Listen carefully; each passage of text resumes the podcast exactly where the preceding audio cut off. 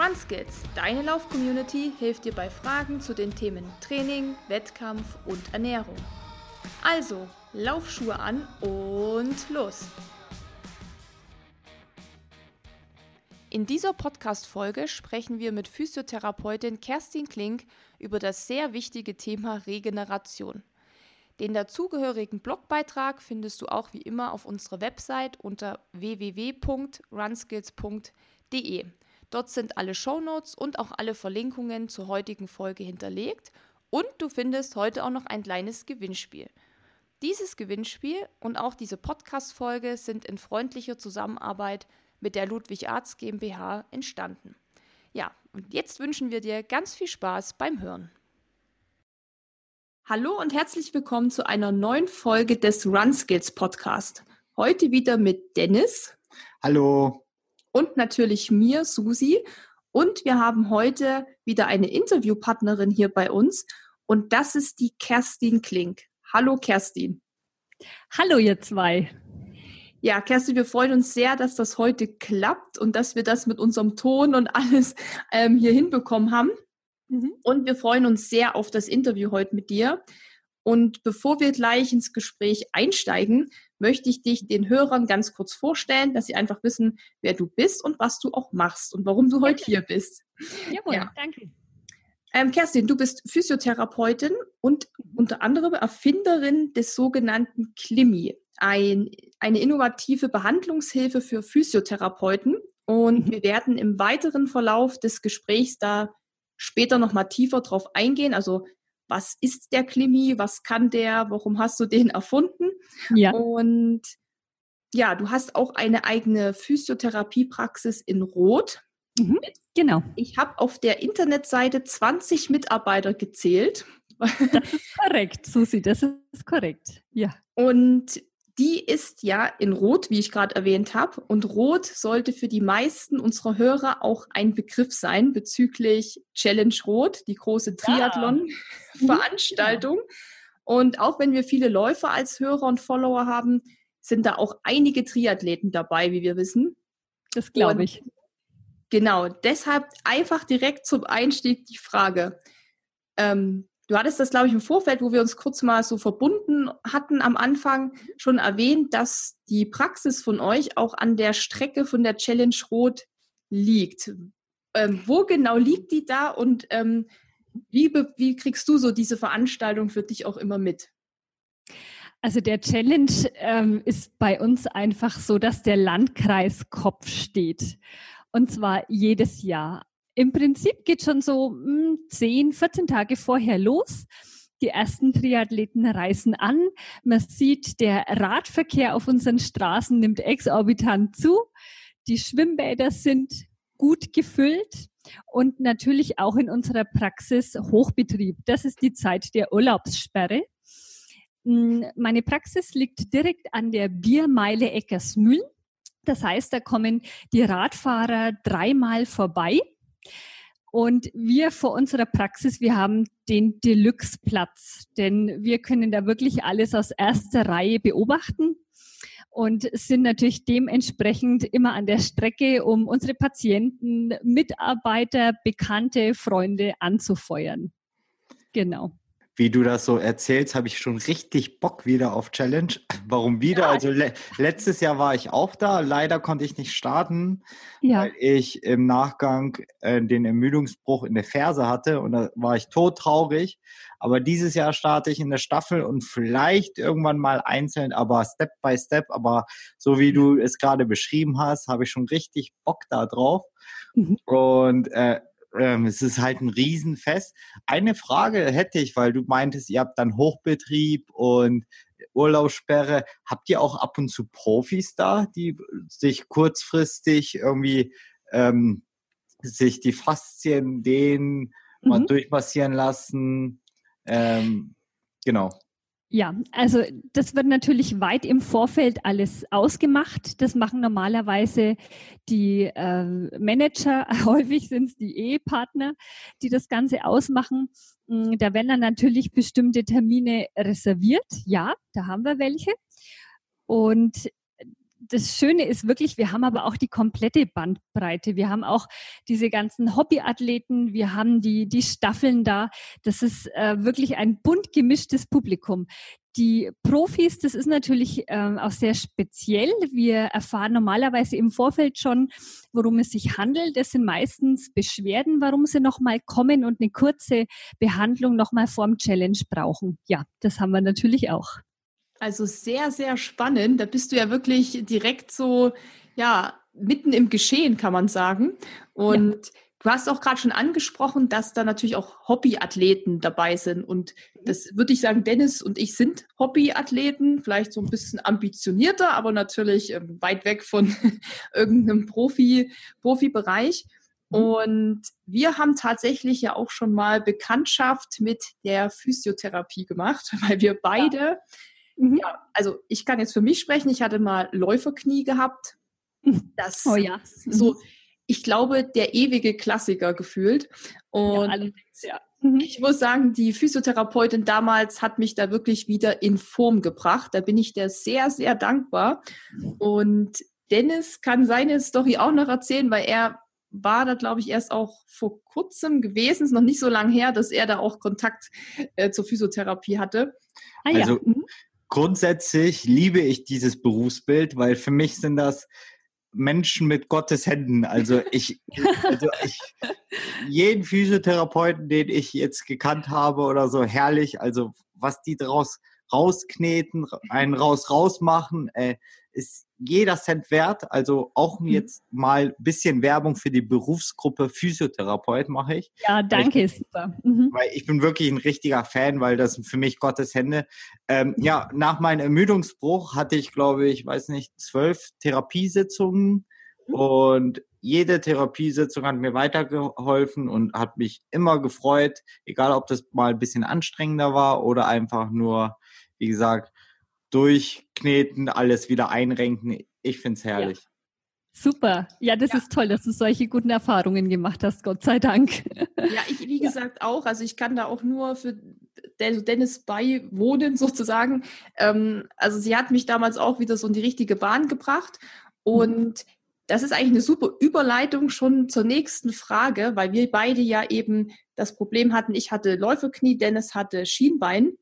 Mhm. Und das ist so die Frage an dich. Wie viele Sportler und vor allem Läufer kommen so zu dir, die oder zu euch in die Praxis allgemein mit so häufigen typischen Läuferbeschwerden? Also Läuferknie, Achillessehne, was gibt's noch? Äh, Fersensporen, ja. Schienbein, wie?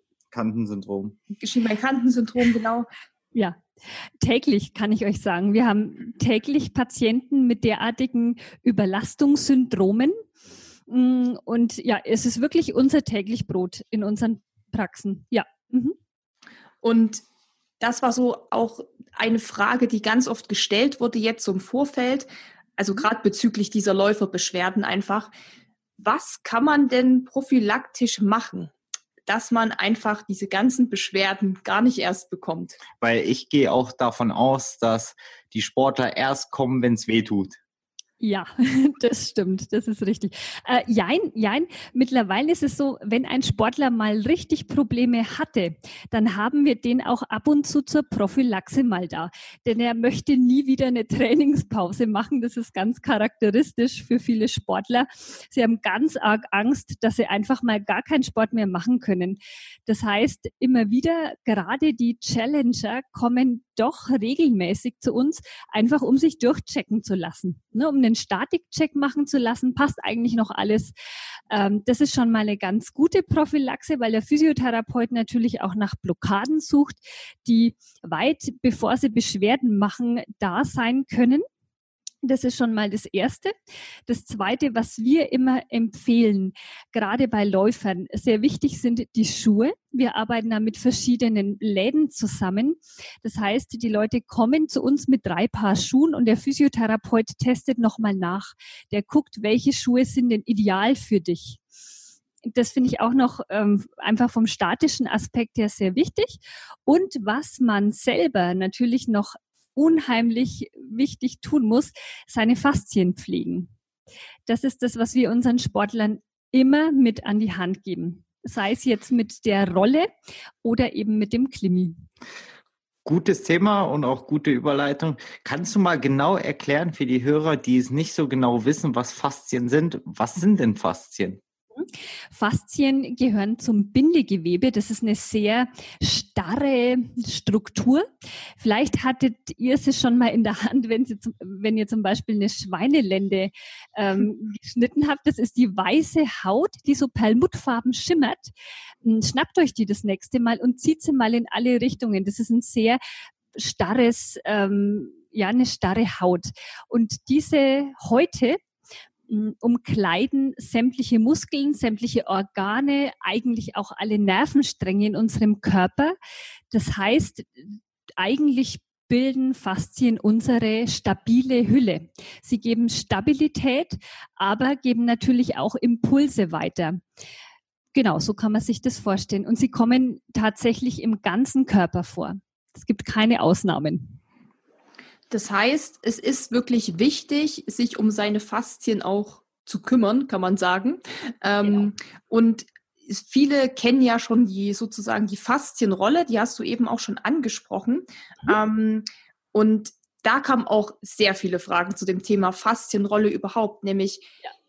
wann sollte man die eigentlich am besten einsetzen? Also zum Beispiel direkt nach dem Training oder dann doch lieber in einer separaten Einheit. Was würdest du da empfehlen?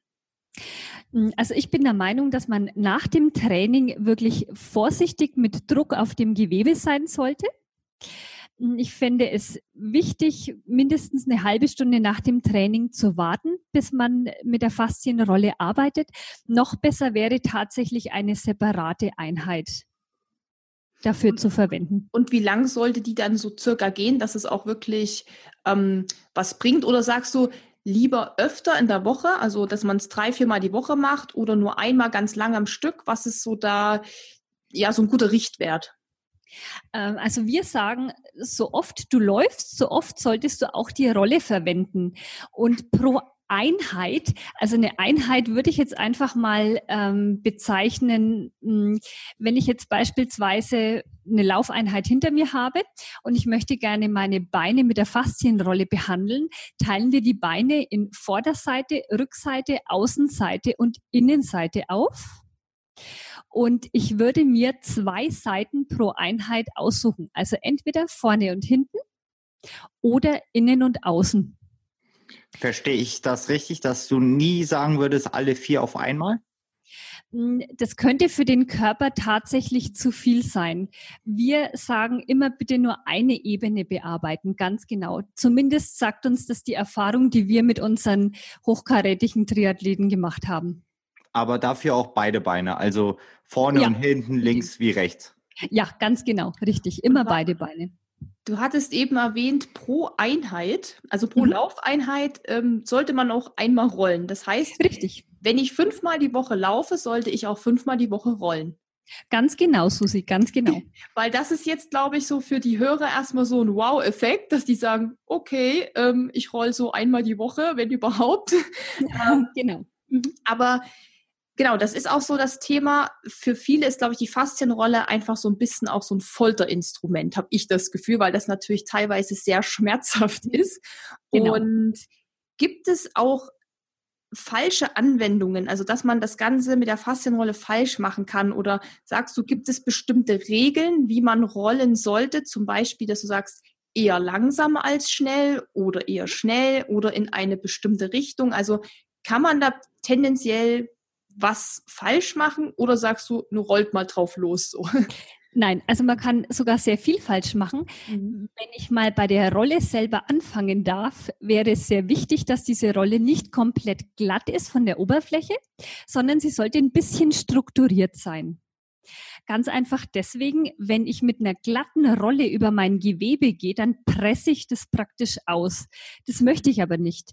Ich möchte gerne, dass das Gewebe besser durchblutet ist, damit ich einfach die Regeneration vorantreibe und eventuelle Verklebungen lösen kann.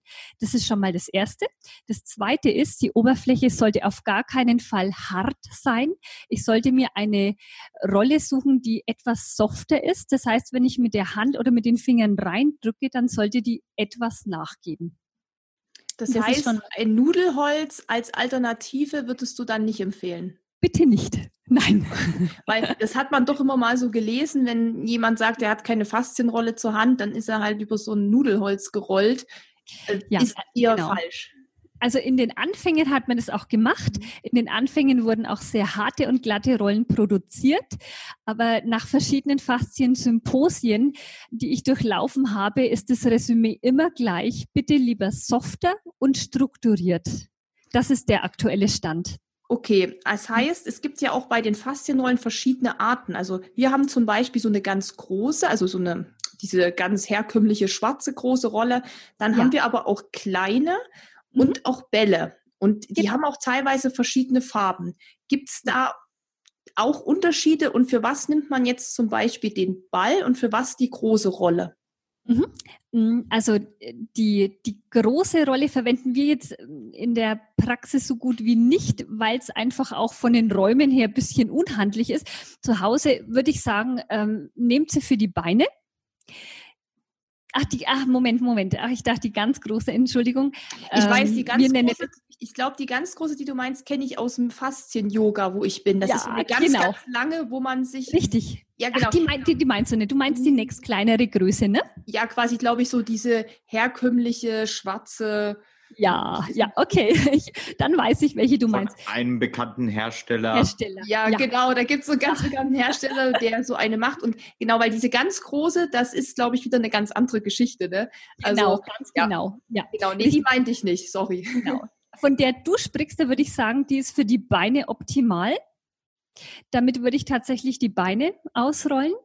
Die kleinere Rolle, die nehmen wir zum Beispiel auch bei Schwimmern für die Unterarme, wenn die recht fest sind, oder auch für die Oberarme. Und die Bälle, hm, da haben wir sehr gerne diese zwei Bälle mit der Verbindung. Mit mhm. einem Ball finde ich es unheimlich schwierig zu arbeiten. Der gleitet einen oft weg. Die Bälle verwenden wir einzeln gar nicht. Diesen Doppelball, den haben wir nämlich auch im Faszien-Yoga. Da ja. haben wir dann immer die Wirbelsäule zum Beispiel ähm, genau. mit mhm. bearbeitet sozusagen und fand ich persönlich auch besser als den Ball, den wir hier haben. Ja. Ähm, es gibt ja aber auch noch so andere Alternativen, zum Beispiel zum Ball wie Tennisbälle und was einem da immer so noch empfohlen wird. Kann man das aber benutzen, um zum Beispiel die Fußsohlen zu rollen? Oder sagst du da auch, nee, lieber schon dann so eine, ich sag mal, professionelle Rolle hm. oder so ein professioneller Ball? Also da sind wir ähm, nicht im professionellen Bereich unterwegs. Dann nehmen wir die kleinste Faszienrolle der Welt und das sehen wir, da sehen wir den Korken. Mhm. Für die Fußsohle verwenden wir ausschließlich Korken. Okay, also das ist so dein, dein Geheimtipp. Dein Geheimtipp. Geheimtipp, ja, ganz genau, ganz genau. Die Fuß äh, an den Füßen sind die Korken einfach auch deswegen so klasse, mh, weil sie im Gegensatz zu einem Ball eben nur zweidimensional rollen das heißt, die können rechts und links nicht weg, die Korken. Das finden wir immer ganz gut. Das kann man erstmal im Sitzen ganz gut machen, vom Fernseher zum Beispiel, und dann sich auch wirklich mal vorsichtig auf einen Korken draufstellen, um wirklich auch so ein bisschen die Fußwurzelknochen zu mobilisieren. Das tut sehr gut. Sehr interessant auf jeden Fall. Das werden wir mal ausprobieren. Ja. Dafür bräuchten wir aber, glaube ich, noch einen Korkenzieher. Genau. da brauchen wir erstmal eine Flasche Wein mit einem Korken. Ja. ja. und nochmal zu dem Rollen. Jetzt, wenn ich, mhm. du hast ja schon gesagt, dass man auch wirklich vieles falsch machen kann. Ja, ähm, genau. Aber rolle ich jetzt wirklich eher langsam oder ja. schnell? Was ist da so das, der, der, dein Tipp? Also das Tempo würde ich sehr drosseln. Wirklich lieber ganz langsam, ganz vorsichtig rollen. Hm, einfach auch deswegen, weil das Gewebe die Gelegenheit haben muss, sich der Situation anzupassen. Ein Gewebe, das sehr schnell gerollt, also überrumpelt wird, hm, macht schnell dicht ich denke, die Sportler können was mit dem Begriff Dichtmachen anfangen. Äh, genau, die Muskulatur verkrampft, die Faszien werden nicht locker, wenn ich zu schnell rolle. Das liegt einfach an Rezeptoren, die in den Faszien liegen. Die springen ganz schnell an, wenn es den Faszien zu viel wird. Und deswegen bitte lieber langsam rollen. Ich finde es auch ganz wichtig noch zu erwähnen, nicht auf Knochen zu rollen, nicht auf der Wirbelsäule, nicht über äh, die Kniescheibe. da wäre ich sehr vorsichtig. Auch in der Kniekehle bitte ganz vorsichtig. Das sind ganz empfindliche Stellen. Würdest du auch empfehlen in eine bestimmte Richtung, also so wie die Muskelfasern sind, von oben nach unten, von links nach rechts, oder ist das egal? Ähm, also da, wenn ihr langsam rollt, dann spielt es tatsächlich keine sehr große Rolle. Da dürft ihr gerne kreuz und quer und einfach gucken, wo sind die meisten Verklebungen. Und die melden sich ganz einfach mit einem brennend schneidenden Schmerz der aber bitte unbedingt noch sehr gut tolerierbar sein sollte. Er sollte eher als Wohlfühlschmerz zu spüren sein. Keiner, bei dem man davonlaufen möchte. Also bei mir schmerzt alles eigentlich. Oh Gott. Ja, ey, Spaß beiseite. Ähm, würdest du dann aber auch, wenn du diesen Schmerzpunkt hast, würdest du so lange diesen Druck haben, bis der nachlässt? Oder würdest du sagen, weiterrollen? Mm, ich würde sagen, geht über diese Stelle einfach fünfmal drüber und dann verlasst sie wieder, denn der Körper braucht dann auch eine kurze Regeneration, eben auch wie beim Training selber und rollt dann nochmal drüber und guckt, ist es denn eigentlich noch so schmerzhaft wie vorher? Das ist mein Tipp, denn überraschenderweise ist der Schmerz beim zweiten Mal dann schon deutlich geringer, aber es sollte eine kleine Pause einfach dazwischen gemacht werden. Ihr werdet überrascht sein. Und wenn man jetzt die Faszienrolle niemals anrührt und sagt, ich möchte das nicht machen oder ähm, was sind denn da wirklich so negative, was können negative Auswirkungen sein, wenn man das nicht regelmäßig macht? Weil ich glaube, vielen ist es mhm. noch gar nicht so bewusst, wie wichtig das tatsächlich ist. Man liest es zwar immer, man soll die Faszienrolle nutzen und so, aber wie wir es ja. eben auch gerade von dir gehört haben, das wussten wir bis jetzt eben auch nicht, dass man eben pro Laufeinheit zum Beispiel auch einmal das machen sollte. Mhm. Ähm, was können denn da eigentlich die ja, Resultate sein, wenn man das wirklich so schleifen lässt? Oder andersrum gefragt, was für einen positiven Effekt kann man es messen, ja. dass man sagen durch Faszientraining einfach schneller ist? Das wäre gut. ja, also das kann ich euch gerne beantworten. Dazu müsste ich ein kleines bisschen ausholen. Sehr Und gerne. Zwar, also wir Physiotherapeuten, wir sehen das Laufen als einen permanenten Wechsel zwischen ich bin im Gleichgewicht und ich verliere mein Gleichgewicht und ich fange es wieder auf. So versteht ein Physiotherapeut im Prinzip das Laufen. Das heißt, ich komme ganz kurzzeitig bei jedem Schritt ins Lot und verlasse das Lot wieder. Ist es so ein bisschen nachvollziehbar? Ja. Auf jeden Fall. Okay, so und jemand mit verklebten Faszien, der kommt deutlich weniger ins Lot. Das heißt, der Moment, der kurze Moment der Entspannung bei jedem Schritt, der fehlt. Das heißt, er muss durch, durch seine Verklebungen ganz einfach viel mehr Kraft aufwenden beim Laufen. Das heißt wiederum, das macht das Laufen ineffizient. Ich ermüde schneller. Ja, und ich bin schlicht und einfach nicht so schnell. Und deswegen rentiert sich sein myofasziales Organ, wie wir Physiotherapeuten es nennen, einfach zu hegen und zu pflegen. Denn nur wenn ich gut gleitende Faszien habe, kann ich bei jedem Schritt kurz im Lot verweilen und habe dadurch ein wahnsinnig effektives Laufen. Wahnsinn. Das ist wirklich, glaube ich, noch nicht bei allen angekommen, wie wichtig das wirklich ist. Auch wenn ja. du das jetzt noch mal so sagst, ähm, man weiß ja auch selber, wie oft man auf die Rolle geht. Ähm, da fängt man doch schon so ein bisschen das Grübeln an. Ja, und ich gebe euch sogar noch einen, einen größeren Ansporn. Mhm, sehr wenn gerne. Ich, wenn ich natürlich beim Laufen viel mehr Kraft aufwende, dann erleide ich auch viel schneller irgendwelche ähm, Überanstrengungen, Überlastungssyndrome, wie zum Beispiel das Läuferknie oder den Fersensporn oder die Achillodynie oder was auch immer. Das heißt, wenn ich meine Faszien pflege, leide ich deutlich weniger an sämtlichen Verletzungen, die durch Überlastungen bedingt sind. Also auch eine sehr gute Prophylaxe einfach. Ja, ganz genau. Mhm. Eine Frage noch zur Anwendung. Sollte man bei, wenn man das Faszientraining durchführt oder Rollen in, in dem Fall, ähm, auch irgendwie Massageöl nehmen oder auf die trockene Haut? Mit der Rolle braucht man keine Lotion, mit dem Klimi schon. Genau, mit dem, über den Klimi sprechen wir dann später mhm. nochmal und da kannst du das sehr gerne auch nochmal erklären. Ja. Hm, wir hatten noch eine Leserfrage, sag ich mal, die mhm. kam mhm. zu dem Thema Faszien. Und zwar kann man Faszienschmerzen auch vorbeugen. Und ich gehe mal davon aus, es ist so ein bisschen das, was du auch eben erklärt hast, indem man das einfach auch regelmäßig macht, nehme ich mal an. Ja. Ähm, aber ja. gibt es da noch andere ja, Methoden oder so, wie man das vorbeugen kann? Also zunächst mal muss man wissen, wie derartige Verklebungen entstehen.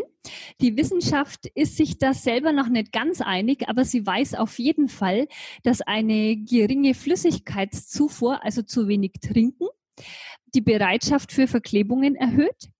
Und man weiß das erst seit zwei Jahren, nämlich dass Stresshormone, also wenn jemand Stress hat, auch tatsächlich ein deutlich verklebteres Fasziensystem hat. Das sind schon mal die beiden wichtigen Punkte, die die Wissenschaft weiß. Man vermutet, dass jemand, der länger in einer Position sitzt, in einer ungünstigen Position verharrt, also zum Beispiel Sitzen im Büro, das begünstigt natürlich auch sämtliche Verklebungen. Das heißt, Bewegung, viel trinken und möglichst viel Stressausgleich, weil Stressvermeidung ist in der heutigen Zeit wirklich ein schwieriges Thema, würde ich sagen, sind die besten Prophylaxemöglichkeiten. Ja, sehr guter Tipp. Das geben wir natürlich sehr gern so weiter an den Fragensteller. Und ähm, ja, zum Thema Faszien oder allgemein zum Rollen, das ist ja auch was, was man zur Regeneration nimmt. Also oft dann eben, was du schon meintest, dann nach dem Laufen. Ja. Und was empfiehlst du noch außer das Rollen und das Behandeln der Faszien als Regeneration nach dem Training? Also was kann man zum Beispiel kurz danach machen oder was kann man auch gern in separaten Einheiten machen, um die Regeneration so ein bisschen voranzutreiben?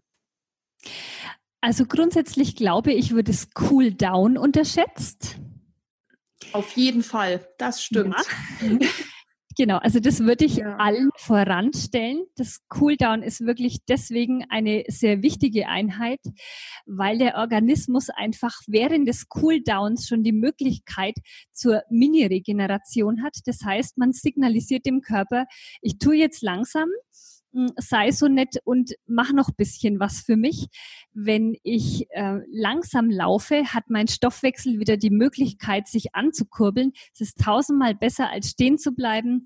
Ähm, unter die Dusche zu gehen, was auch immer. Das Cooldown ist sehr wichtig, weil es den Stoffwechsel innerhalb der Muskulatur einfach anregt und Giftstoffe oder Abfallprodukte sofort abtransportiert werden.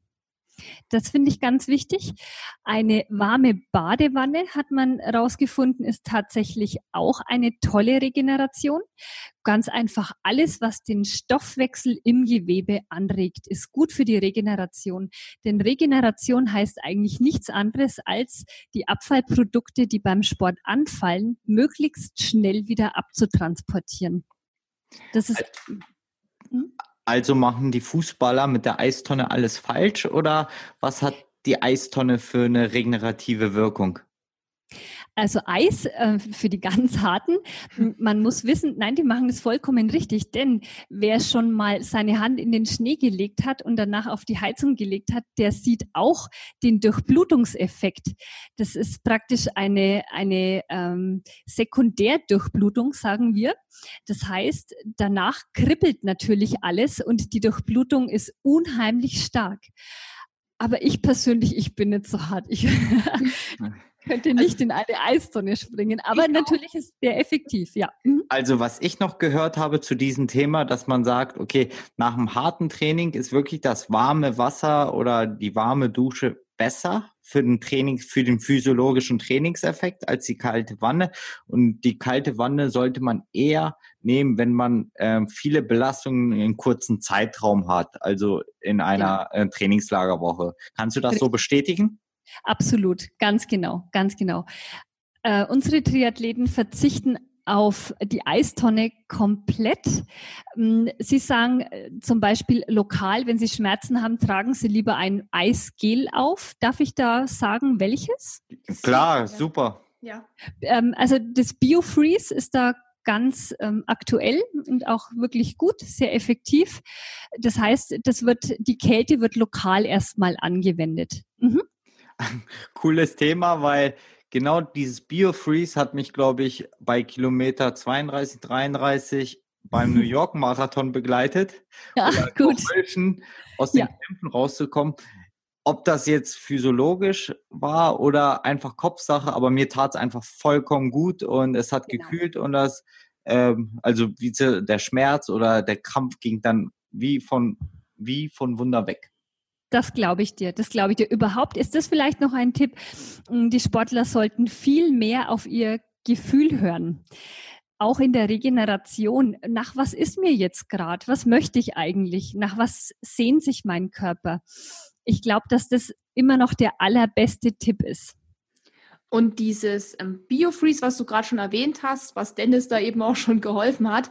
Das hatten wir in Amerika. Wir sind ja schon ein paar Mal da beim Marathon gestartet, auch immer schon im Statterbeutel gehabt, sonst hätten wir das natürlich gar nicht so gekannt. Aha. Und ich bin ja eher so der Typ, dass ich mir sowas dann danach drauf schmiere, weil das ja auch oft gegen Muskelkater hilft oder wenn man eben so ein paar ja, temporäre Schmerzen natürlich hat nach dem, nach dem Lauf. Würdest du sagen, dass es prinzipiell allgemein gut ist, man das empfehlen würde, zu sagen, nach jedem Training vielleicht auch mal mit diesen Kühlungsgels oder Schmerzcremes, dann eben wie diesen Biofreeze dann mal einzuschmieren? Oder sagt man, also gibt es da auch eine Art Anwendungsregel sozusagen? Also wir empfehlen es hm, an die Schwachstelle zu, zu schmieren. Hm, also ja, man kann natürlich auch die kompletten Beine ein cremen. Äh, wir Frauen, wir frieren ja relativ schnell. Deswegen die Frauen verwenden es auch gerne wirklich einfach nur an den Stellen, wo es ihnen gut tut. Ne? Wo sie sagen, Mensch, die Wade, die rechte Wade zwickt, da verwenden sie es dann gerne nach dem Training. Beim Wettkampf hm, muss man wirklich nach seinem Gefühl gehen. Dennis, das hast du wunderbar gemacht. Genau das empfehlen wir unseren Patienten auch. Wenn du das Gefühl hast, es tut dir jetzt gut, dann Max bitte aber generell eher nach dem Training oder nach dem Wettkampf. Mhm. Okay, also ich muss auch sagen, dass ich finde, das ist mit eins der besten Mittel, die mir immer helfen, vor allem nach dem Wettkampf, wenn dann so auch die Waden ein bisschen hart sind und, genau. ähm, und Dennis schmiert mir das dann irgendwie drauf und massiert das auch so ein bisschen ein. Das ist mhm. einfach auch, also ich finde auch ein angenehmes Gefühl und wie gesagt, für mich ist es auch so, dass fehlt bei mir auch gar nicht mehr. Das gehört tatsächlich so fest in, in meinen Laufrucksack, dass ich dann danach eben immer was habe, womit ich mich einschmieren kann. Ich kann, so das auch, mhm. ja. ich kann das auch nur bestätigen. Ich hatte eigentlich immer nur gute Erfahrungen mit ähm, solchen Gates. Nur einmal, das ist eine kleine Anekdote, es war letztes Jahr auf Limassol beim Halbmarathon. Da wurden meine Füße auch eingeschmiert von den Helfern. Aber da war so ein Wind. Es, mir war so kalt danach, weil das, der Zoo, da habe ich es teilweise bereut. Aber sonst habe ich nur gute Erfahrungen damit gemacht. Genau, das glaube ich. Mhm. Und genau, also das ist ja zum Beispiel das eine, dass man sagt, man schmiert sich nach dem Training jetzt mal mit so einem kühlenden Creme ein, diesem Biofreeze oder da gibt es ja auch noch andere Produkte, die man nehmen kann.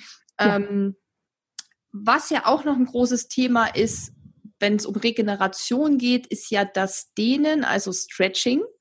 Mhm. Und wie begünstigt Dehnen die Regeneration oder begünstigt das denn überhaupt die Regeneration?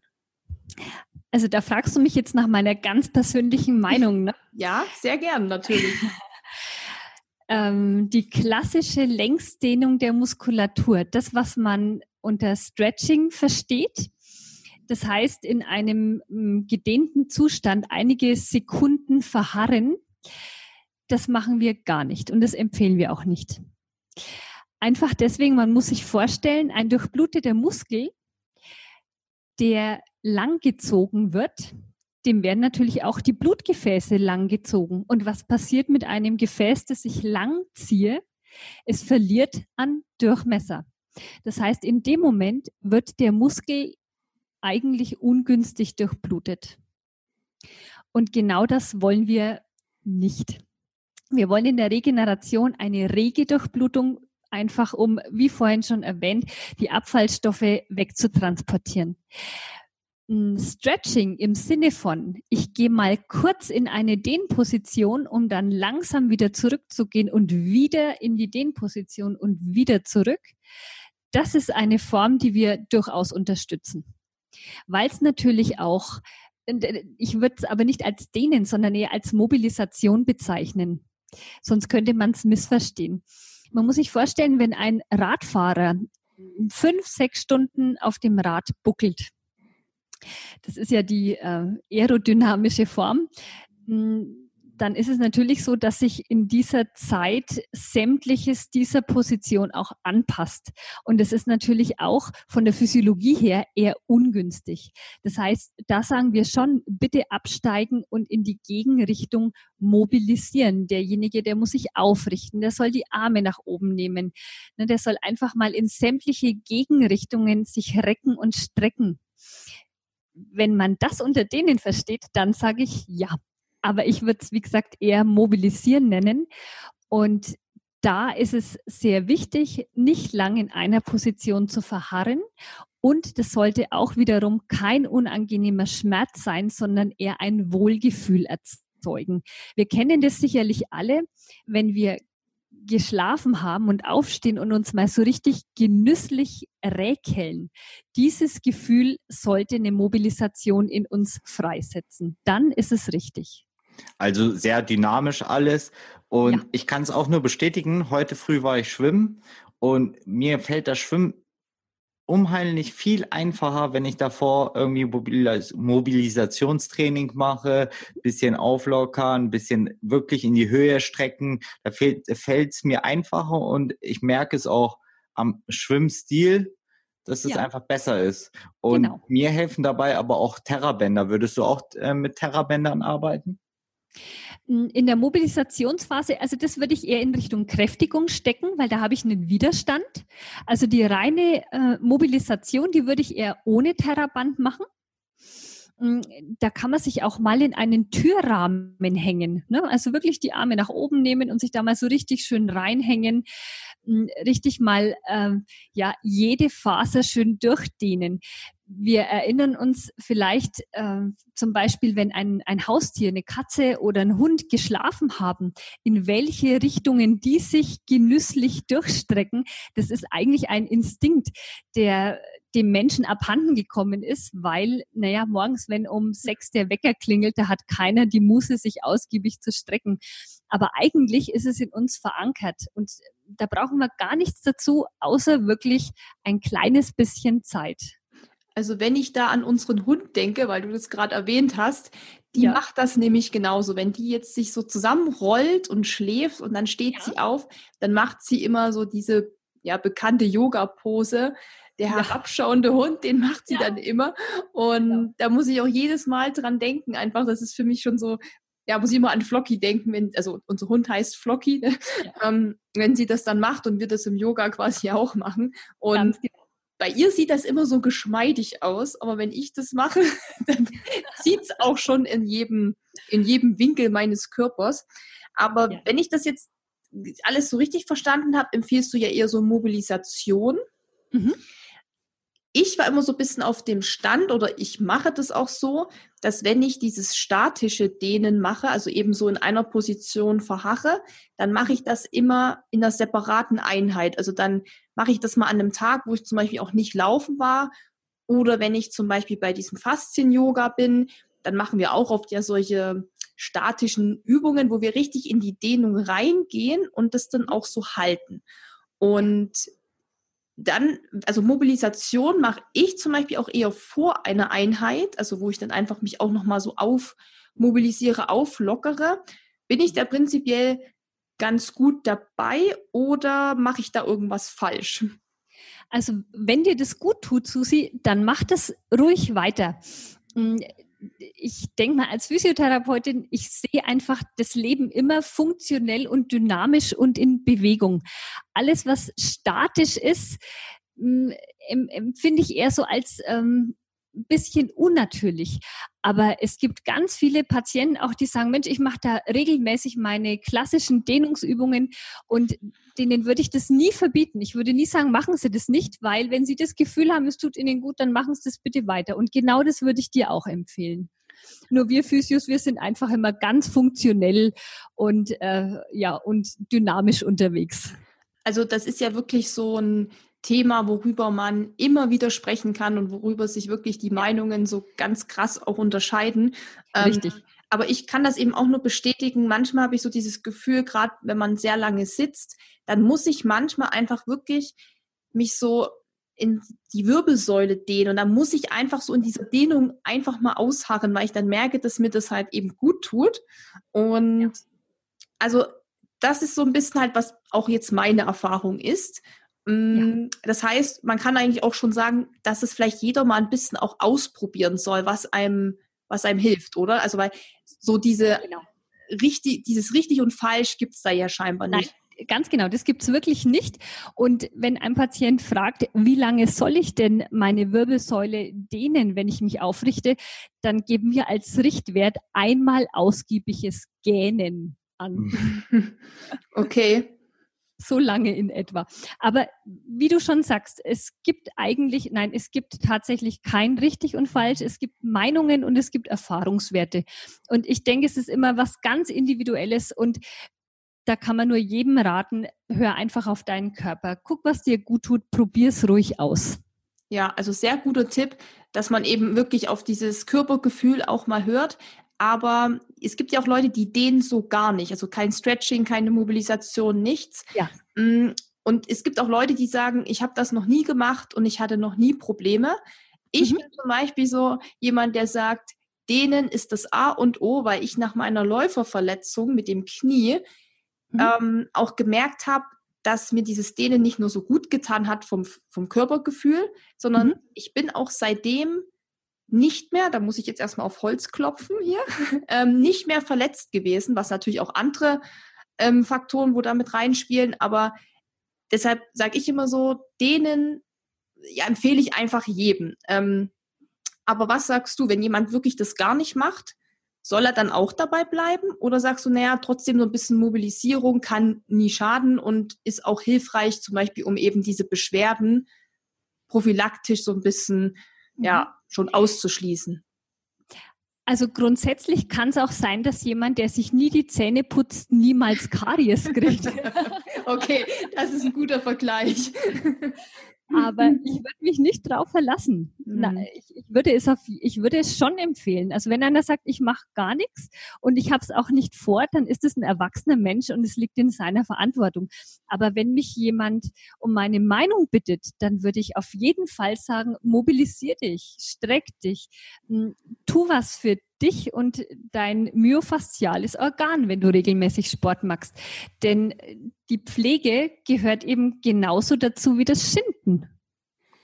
Ich glaube, da sagst du auch was Wichtiges, Wichtiges und ähm, spätestens, wenn man irgendwie mehr Leistung möchte oder es stagniert, versucht man neue Wege und spätestens mhm. dann dehnt man sich. Spätestens dann kommt man drauf, dass man irgendetwas machen muss. Ja, Dennis, ganz genau. genau. Ja. ja. genau, weil am Anfang kann man ja noch viel durch gutes Training machen, ne? viel fleißiges ja. Laufen. Irgendwann merkt man dann auch, okay, vielleicht sollte man mal Alternativtraining ausprobieren oder dann eben auch mal auf die Rolle gehen und ein paar Stabi-Übungen machen. Also das Portfolio sozusagen wird ja in so einem Trainingsplan auch immer größer. Und ja. wir sagen auch den Athleten, die Dennis zum Beispiel betreut, ähm, wirklich auch macht Stabi, macht wirklich Stretching oder den ja. oder geht mal ins Yoga, ähm, eben auch um mal so dieses immer, also dieses Gegenteil von dieser ewigen Belastung, die man so ein bisschen hat und immer dieses Pushen und immer so ans Limit gehen, ja, also ein bisschen aufzubrechen und zu sagen, ja, fahr auch mal runter und atme mal wieder richtig, was man zum Beispiel beim Yoga macht. Ja. Und deshalb, ich sage auch immer, es kann einfach nicht schaden. Also das ist so meine persönliche Meinung. Und ich finde auch so ein Läufer wird erst gemacht oder ein perfekter Läufer ist, wenn er eben alles integriert von den Sachen. Aber das ist, wie gesagt, auch meine ganz persönliche Meinung, weil ich eben auch aus diesem Fehler gelernt habe, damals nur stumpf zu laufen und eben gar nichts in diese Richtung zu machen. Und ja, das ist halt so meine Erfahrung. Also das teile ich mit dir zu 100 Prozent. Du hast das, das Stabi-Training äh, angesprochen, finde ich ganz wichtig, denn ein stabiler Rumpf gibt einfach auch jedem Läufer eine stabile Basis. Hm, jede Rumpfschwäche muss zum Beispiel von Knie und Fuß ausgebadet werden und man ist wieder anfälliger für Verletzungen dieses auf sich hören und auch mal was anders machen, da haben wir wirklich regelmäßig hm, Triathleten hier, die uns von ihren Erfahrungen auch berichten. Und sie sagen, Mensch, heute ist das Wetter einfach mal nicht so gut und mir geht's auch nicht so gut. Ich glaube, ich mache heute einfach mal ein bisschen weniger oder was anders als das, was am Plan steht. Der Plan erzeugt bei vielen einen riesen Druck und hält sie ganz häufig davon ab, einfach das zu machen, was ihnen gut tut. Und die meisten machen damit hervorragende Erfahrungen. Sie haben ganz oft Angst vor einem Leistungsabfall, wenn sie da mal Pause machen, aber das Gegenteil ist der Fall die sind danach viel schneller, viel fitter, viel erholter, viel spritziger unterwegs. Das kann ich einfach nur teilen, ja. Ich glaube, das ist genau der Unterschied. Das hatte ich auch letztens in unserem letzten Podcast zu ähm, Mentaltraining. Das macht den Unterschied zwischen super ehrgeizig ambitionierten Hobbysportler und Profisportler. Genau, ja. das, das hatte die Daniela im, ähm, im Podcast erwähnt. Die hat gesagt, ähm, wir können alle von Profisportlern teil wirklich lernen, weil die gönnen ihrem Körper tatsächlich auch mal Ruhe. Und das macht eben so ein Hobbyathlet nicht, weil der ja schon in dem, also auf Arbeit gibt er alles, ne? in der Freizeit genau. gibt er alles, in der Familie und dann im Training. Und ja. ja, er kommt eigentlich nie so wirklich runter, kann man sagen. Genau. Und Regeneration ist da wirklich das Zauberwort. Nur ein regenerierter Körper kann optimale Leistung erbringen. Das heißt, wenn ich besser werden will, muss ich regelmäßig Pausen oder ein deutlich abwechslungsreicheres Training mit einplanen. Das ist das, was auch unsere Profiathleten regelmäßig sagen sie geben häufig den äh, Laien Tipps und sagen, Mensch, mach ein bisschen langsam. Die sind ganz häufig enttäuscht, weil sie, sie möchten ja auch besser werden und denken, viel hilft viel. Aber wir müssen ihnen dann immer wieder sagen, der Körper wird dir einen Strich durch die Rechnung machen. Und wenn du jetzt mehr Ruhe gibst, dann wirst du vielleicht später dir eine sechswöchige Pause ersparen, eine Zwangspause, die deinen Körper einfach fordert, weil du verletzt bist. Und das ist es. Einfach wirklich mehr Ruhe ins Training bringen mm, und keinen falschen Ehrgeiz zeigen. Ja, absolut wertvoller Tipp. Den kann man sich, glaube ich, auch immer selber noch mal zu Herzen nehmen, weil hm. man kennt das ja, wenn man dann so ein bisschen überambitioniert ist und das ist ja auch an sich okay, aber es ist immer wieder gut, auch nochmal von Profis wie von dir sowas zu hören, weil man sich das dann wirklich auch nochmal, also so geht es mir einfach, ich nehme mir das dann nochmal mehr zu Herzen, ich denke dann nochmal drüber nach und genau. merke auch, dass es, es ist einfach wirklich besser und ich, ich sage ja auch immer, man hat nur einen Körper, man hat nur eine Gesundheit ja. und gerade wir machen das ja auch nur als zum, also als Hobby und zum Spaß. Und mhm. da, da sollte man natürlich einfach auch zusehen, dass man immer gesund bleibt und einfach ja. keine Verletzungen heraufbeschwört, sag ich mal. Und ganz genau. Mhm. Du hast es einfach jetzt nochmal super erklärt mit dem Thema Regeneration, dass das auch so ein bisschen das Zauberwort in der ganzen Geschichte ist. Und ja. wir haben da ja jetzt schon einige Punkte besprochen, also die Faszienrolle, Mhm. Ähm, wie man auch jetzt die Faszienschmerzen ja schon vorbeugen kann, dass man eben viel dringend Stress vermeidet. Wir hatten jetzt alles besprochen.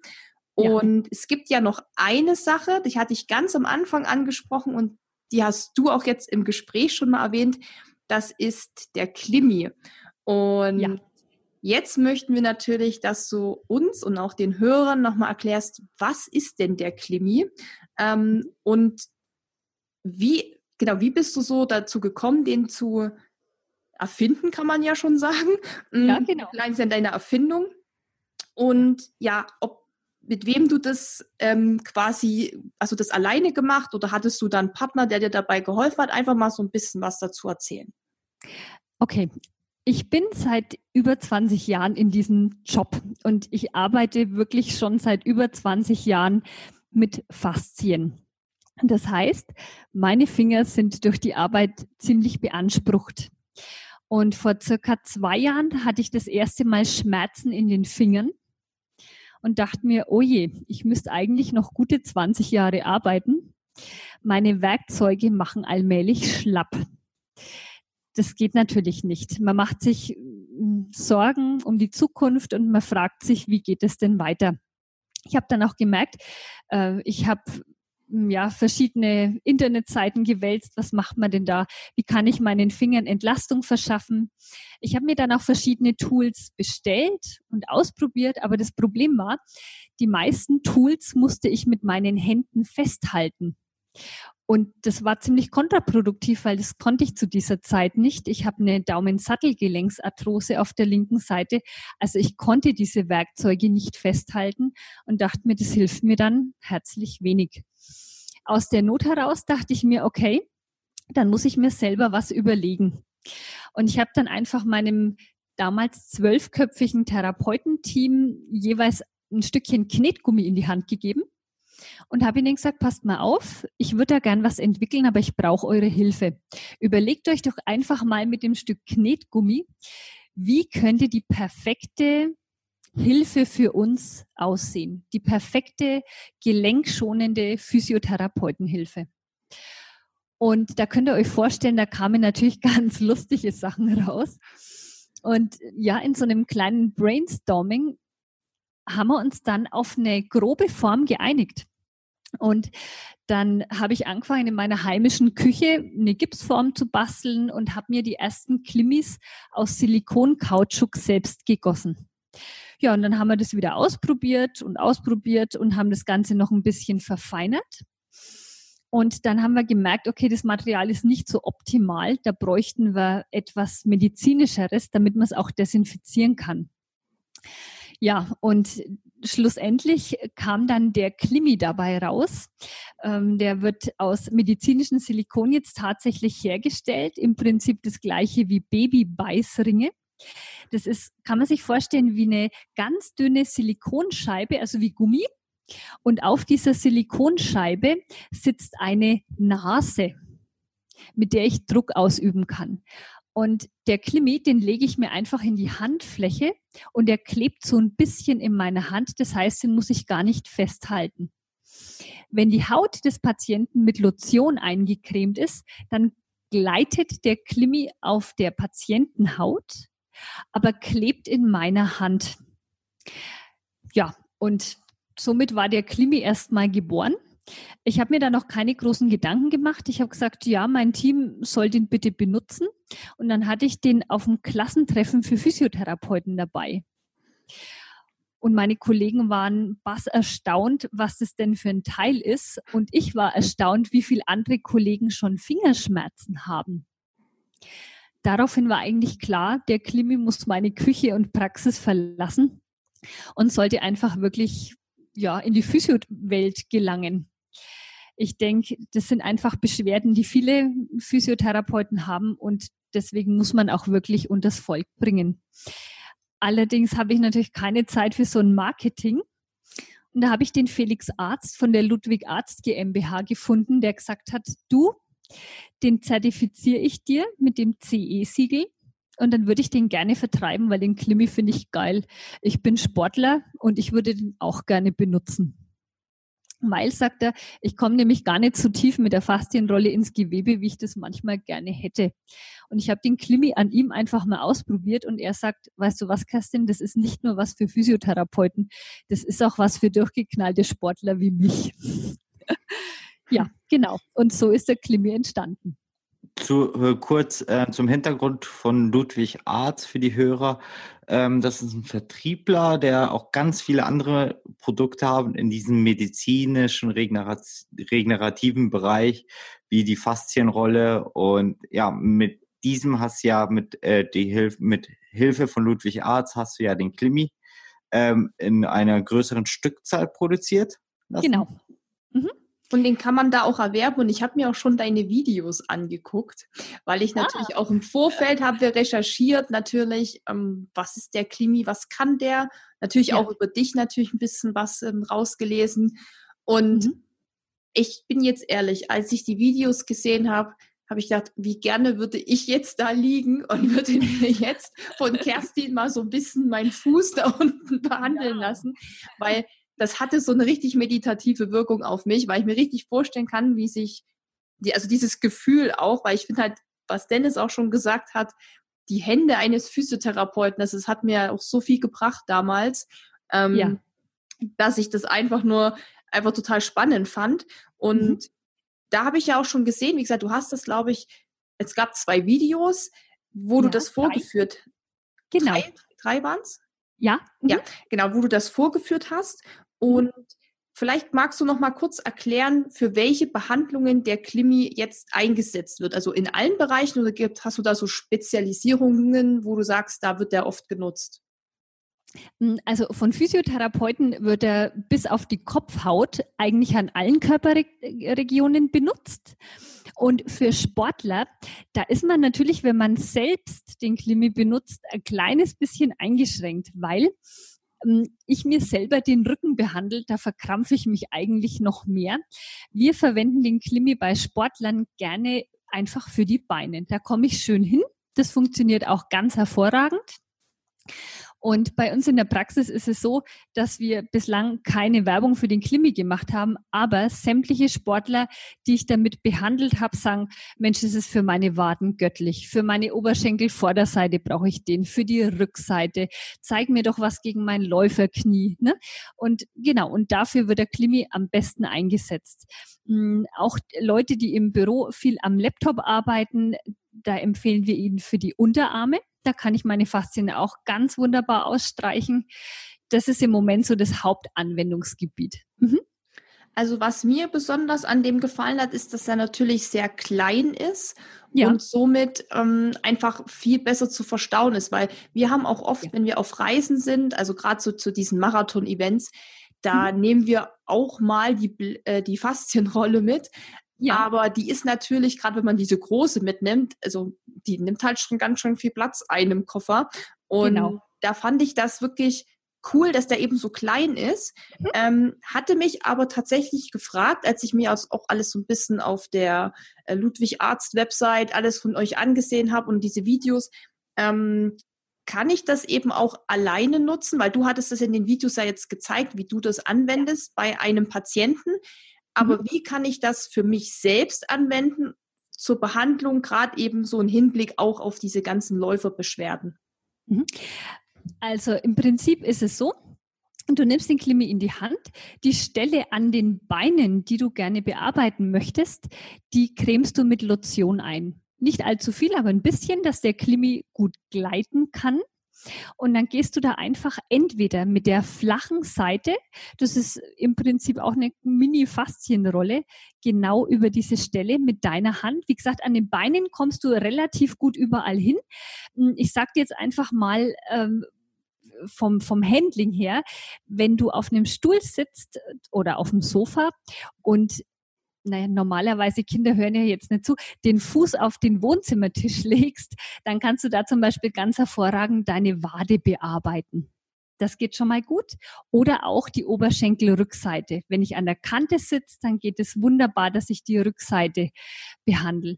Natürlich auch, wenn ich ein Bein übers andere schlage, komme ich gut an die Fußsohle. Da kann ich ihn sehr gut verwenden.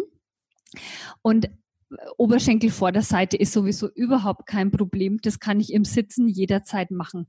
Wir empfehlen den Sportlern natürlich, wenn ihr beim Training Schmerzen habt, müsst ihr das Training abbrechen. Aber was passiert denn, wie zum Beispiel bei Dennis? Was ist, wenn ich während des Wettkampfs Schmerzen habe? Wir haben unseren Patienten jetzt erstmalig einfach auch mal den Klimi mit auf den Weg gegeben zu einem Marathon um einfach die Oberschenkelaußenseite, wenn die wieder anfängt, wenn das Läuferknie wieder zwickt, dass es da einfach ein paar Mal drüber gehen. Man hat zwar keine Lotion, aber der Patient hat uns bestätigt, das ist kein Problem. Ich habe so geschwitzt, ich habe keine Lotion gebraucht. Das ging auch so. Ja, und dann hat er sein, ja, seine Oberschenkelaußenseite mit dem Klimi einfach eine Minute bearbeitet und er sagt, der Schmerz war sofort weg, weil sich da einfach diese Faszien sofort gelöst haben und er konnte ganz gut weiterlaufen. Vor allem jetzt, wo du das so sagst, dass du, äh, dass du den Klimi den Läufern mitgegeben hast, ist es auch ein gutes Tool für Ultraläufe, also auch länger als Marathon oder Bergläufe, ja. wo man sagt, okay, es kommt nicht auf die Sekunde an, aber wenn ich da mal 30 Sekunden investiere, Zeit, mhm. spare ich am Ende, weiß nicht, 10, 15 Minuten oder habe einfach mehr Spaß. Also das ist ein guter Punkt. Ganz genau. Wenn ich wegen einem Krampf stehen bleiben muss, wegen einem Wadenkrampf, da kann ich auch gleich den Klimimal mit einsetzen. Da habe ich einfach deutlich mehr davon, als wenn ich den nur rausdehne. Das müsst ihr einfach mal ausprobieren. Das funktioniert ganz hervorragend. Also ich finde das auch mega die der coole Gedanke, weil ich hatte damals nach dem Läuferknie, als ich dann so die ersten Trainingsläufe auch wieder gemacht habe, oft mal immer noch so kleine Problemchen eben gehabt. Also das ging dann zwar mit der Zeit weg, aber mhm. anfangs waren die noch da und ich bin dann oft stehen geblieben und habe die quasi rausgedehnt, so ein bisschen ja. mühselig. Und ja, genau. ähm, das ist natürlich wirklich cool, weil ich habe es ja auch gesehen und wir werden das auch ähm, in unserem Blogbeitrag, wo wir diesen Podcast hier verlinken werden, da werden wir noch mal ein Bild natürlich auch zeigen von dem Klimi, dass jetzt mhm. der Hörer ist natürlich mal einfacher, das visuell auch noch mal zu sehen. Genau. Aber der passt halt wirklich in eine Frauenhand, habe ich bei dir ja auch gesehen. Also das heißt, ja. man kann ihn auch, gerade wenn man jetzt einen Ultra-Trail läuft, hat man eh seinen Rucksack und alles dabei, da passt er natürlich super rein. Ja. Aber auch so, wenn man jetzt eine Laufhose hat mit so einer kleinen Tasche hinten, würde er ja auch reinpassen. Ähm, reicht vollkommen. Mhm. Genau, weil es gibt ja wirklich auch viele, die laufen mit Bandagen und mit, ach, keine Ahnung, gibt es ja auch dieses eine, ich weiß nicht mehr genau, wie das heißt, dieses Ding, was man sich unter das Knie so als Stütze macht, das hatte ich damals auch, ähm, ja. hat allerdings nichts gebracht, aber man sieht ja, dass die Leute schon tendenziell auch so ihre Sachen mit an Mann haben sozusagen und genau. Da ist der natürlich perfekt, weil er einfach auch gut dann da reinpasst. Richtig, genau. Das war eben auch der Gedanke von Felix Arzt, der sagt, den kann ich in jede Hosentasche packen. Ähm, das ist überhaupt kein Problem. Und das funktioniert auch. Wir Physiotherapeuten, wir haben auch in der Arbeitshosentasche, da begleitet er einfach unseren Alltag. Mhm. Und für Triathleten, die es nicht mitschleppen möchten, reicht es ja auch eigentlich auch im Wechselbeutel. Ja, also ganz genau, ganz genau. Das Schöne ist, der ist sogar biegsam. Das heißt, wenn ich mich mit meiner Arbeitshose hinsetze, der macht alles mit. Ich spüre nichts. Ich, ne, der ist ganz weich. Das heißt, ich kann mich damit und, und ultra leicht. Ich kann mich damit ganz normal bewegen. Ich spüre ihn gar nicht. Also wirklich eine sehr, sehr gute Alternative zur Faszienrolle, gerade wenn man eben unterwegs ist, wenn man auf Reisen ist oder wenn man es an Mann haben will, direkt ja. in, bei der Sportart da kann man auch sagen, zur, also für euch als Physiotherapeuten natürlich als Unterstützung sozusagen, als ähm, mhm. Entlastung der Hände, weil ich ja. muss sagen, ich habe mich das auch immer gefragt, ja. wie ihr das macht. also, es gibt zwar keiner zu, aber die meisten haben wirklich Probleme, Susi. Und hm. genau, und das, das war meine erste Intention. Ja, ganz genau. Da einfach was zu entwickeln, was unsere Hände entlastet. Das mit den Sportlern, da kam eigentlich Felix drauf. Das war nicht meine Idee, das hat Felix Arzt. Da kam er drauf. Mhm. Also eine ideale Zusammenarbeit höre ich hier raus. Ähm, ja. Eine Frage noch. Wenn ich bei einer Umgebung von Rot bin, könnte ich ja. bei dir einen Termin machen? Ich möchte extra eine Klimi-Behandlung, so wie Leute sagen, ich möchte ähm, eine Faszien oder ein Tapering, äh, äh nicht Tapering, sondern Kinesiotape ja. haben, dass man sagt, ähm, ja, ich möchte von euch eine äh, Klimi-Behandlung haben. Also die wirst du so und so kriegen, weil wir den Klimi in so gut wie jede Behandlung einbauen.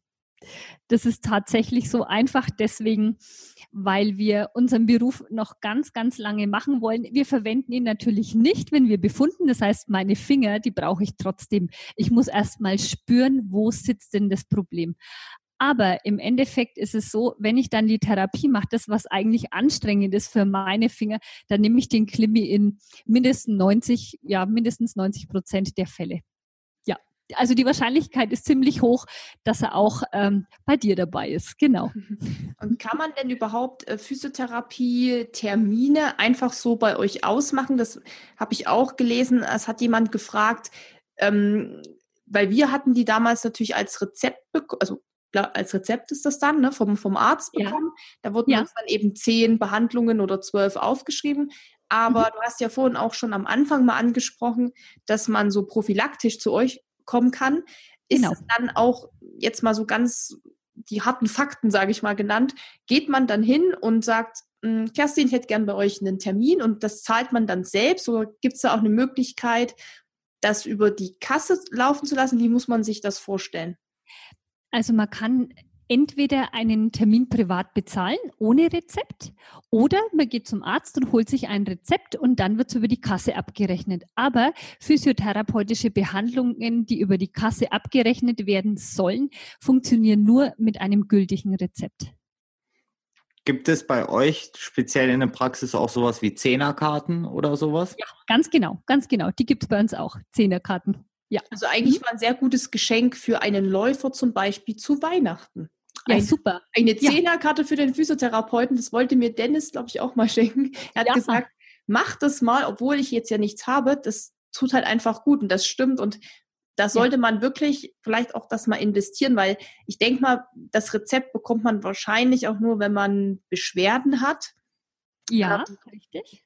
Denke mal, wenn ich jetzt zu meinem Hausarzt gehe und sage, ich möchte das einfach nur prophylaktisch mal machen, sagt er wahrscheinlich eher, ja, dann. Susanne, da hast du schlechte Karten, ganz genau. Ja, ja genau. Äh, natürlich, weil es ist natürlich auch eine, eine, ich sag mal, Belastung für die Krankenkassen und Prophylaxe in diesem Sinn wird nicht finanziert, aber wir haben sowohl im äh, Patientenbereich einen ganz großen Prophylaxeanteil als auch vor allem bei Sportlern. Sportler, die kommen immer mehr drauf und gucken auf sich und möchten da im Vorfeld einfach auch wirklich mh, sich überprüfen lassen, einfach mal einen kurzen statischen Check machen. Da haben wir dann auch eine Stundenbehandlung eingeplant. Das heißt, da gucken wir uns den Körper von Kopf bis Fuß an. Und das ist das, was immer beliebter wird. Ja. Mhm. Ich bin auch so ein Fan von, sagen wir mal, diesen immateriellen Gütern. Also, dass man nicht gleich alles was zu anfassen hat und dass sowas wie Physiotherapie, Leistungsdiagnostiken gehören dazu, ähm, ja.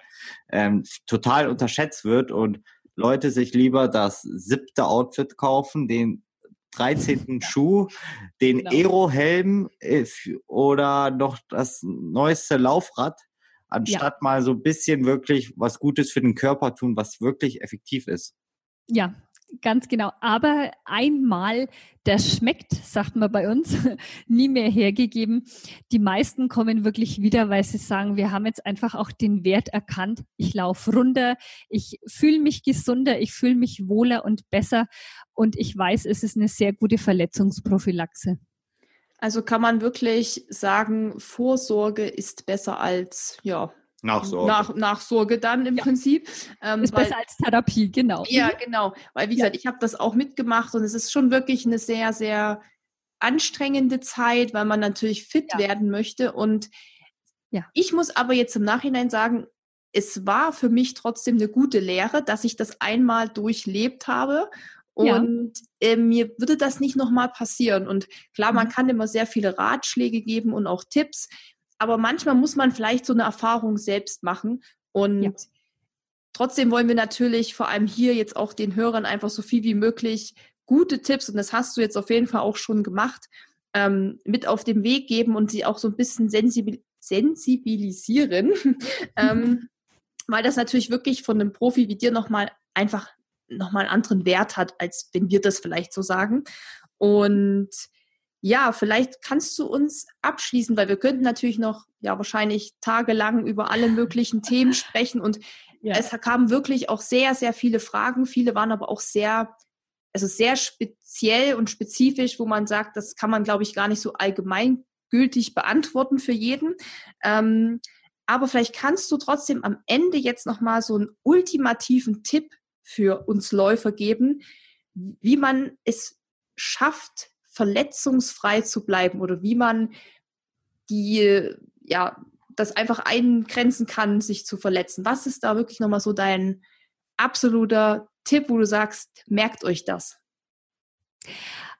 Also ich kann, wenn ich jetzt einfach von der Verletzungsursache ausgehe, einfach nur jedem raten, hm, erstens mal trinkt genügend, Zweitens, macht eure Regenerationspausen und macht wirklich, wirklich Pause.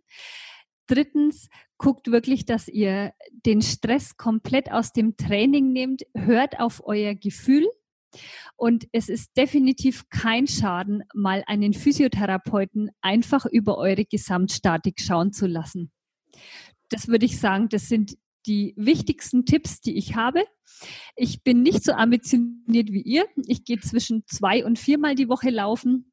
Und auch ich lasse mich von Kollegen immer wieder mal durchchecken, vor allem dann, wenn ich spüre, da ist irgendwas unrund, da ist noch keine Verletzung und gar nichts, aber ich finde, als Läufer hat man dieses Körpergefühl und spürt, ich laufe einfach nicht mehr rund, und spätestens dann sollte man wirklich auch einen Physiotherapeuten aufsuchen. Das sind doch gute und schöne abschließende Worte. Und bist du dieses Jahr auch wieder wahrscheinlich Challenge Rot auch dabei? Also seid ihr da auch wieder am Start sozusagen? Äh, also mein Kollege mhm. ist ähm, Staffelschwimmer. Ja, und selbstverständlich sind wir da an der Strecke und werden ihn mit allem, was wir haben, anfeuern. Und dann brauche ich unbedingt noch deine Startnummer, Dennis, weil für dich schreiben wir natürlich auch. Ja, ich muss nur kurz sagen, der Dennis ist nur ganz kurz auf Toilette gegangen. Er ist aber gleich wieder da. Okay. Der musste nur mal wirklich ganz dringend jetzt. Ähm, ja. Aber er kommt gleich wieder. Aber das ist auf jeden Fall, weil ich nämlich auch noch überlegen, ob ich anfeuern komme an dem Tag. Ja. Ähm, ich war ja auch, ja das rentiert sich wirklich, da mal vorbeizuschauen. Da ist wirklich was los bei uns und es macht riesig Spaß. Es ist eine tolle Stimmung und die Sportler schwärmen. Sie kommen ja wirklich aus der ganzen Welt und lassen sich auch hier behandeln. Das ist so das einzige Mal im Jahr, wo wir unser eingerostetes Englisch mal wieder aktivieren müssen. Und die meisten sagen, wer Rot einmal mitgemacht hat, der möchte es nicht mehr missen. Ich kann es nur empfehlen. Ja, ich war ja vor zwei Jahren tatsächlich auch dabei und habe dort in der Staffel den Läuferpart übernommen. Oh, und das war ein Jahr, wo es extrem heiß war. Und ich hm. werde das auch nicht so schnell vergessen. Ich bin da tatsächlich in meinen allerschlechtesten Marathon aller Zeiten gelaufen, weil es so heiß war und weil ich tatsächlich extrem harte Waden bekommen habe. Da hätte ich dann quasi ja. eure Hilfe benötigt oh. sozusagen oder den Klimi wahrscheinlich.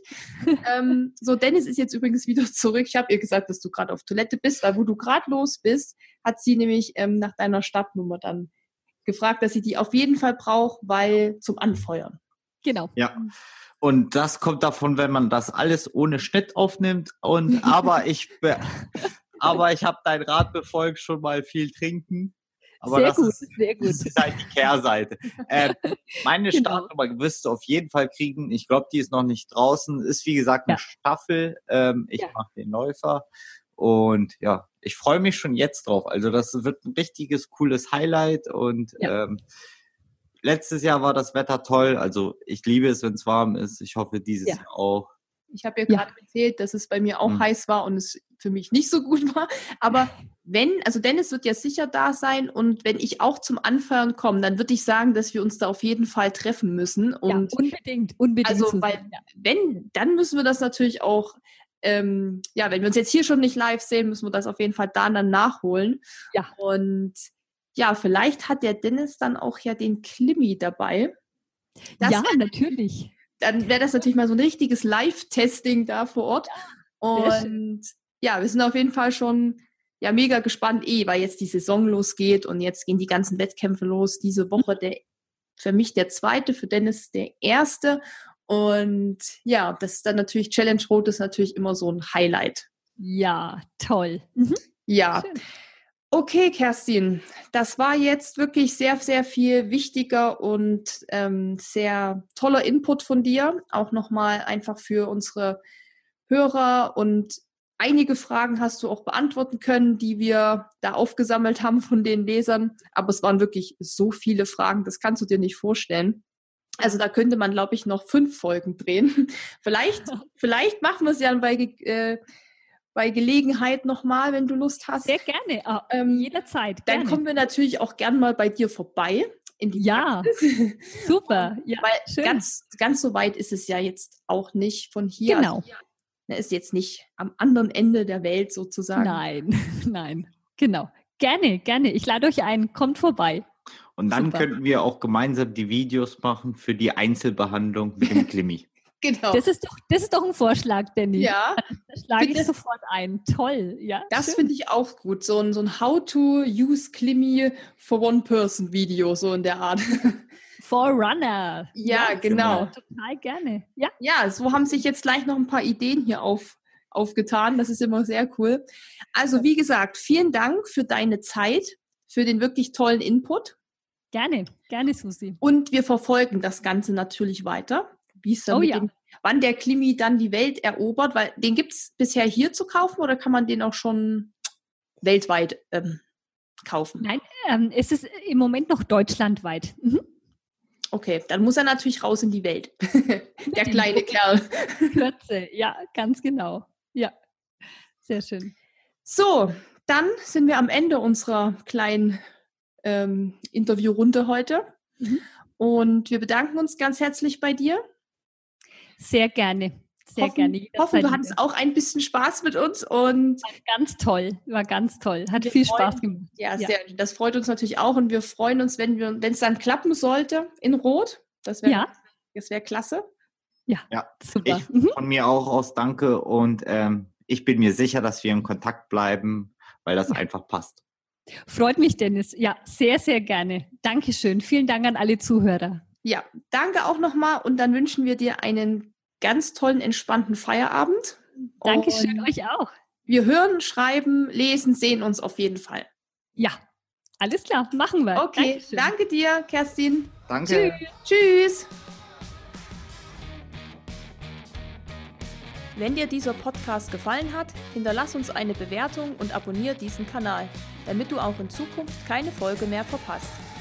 Für noch mehr Motivation und Trainingstipps folge uns auf Instagram unter dem Namen RunSkills sowie auf Facebook und Pinterest oder besuche unsere Website www.runskills.de.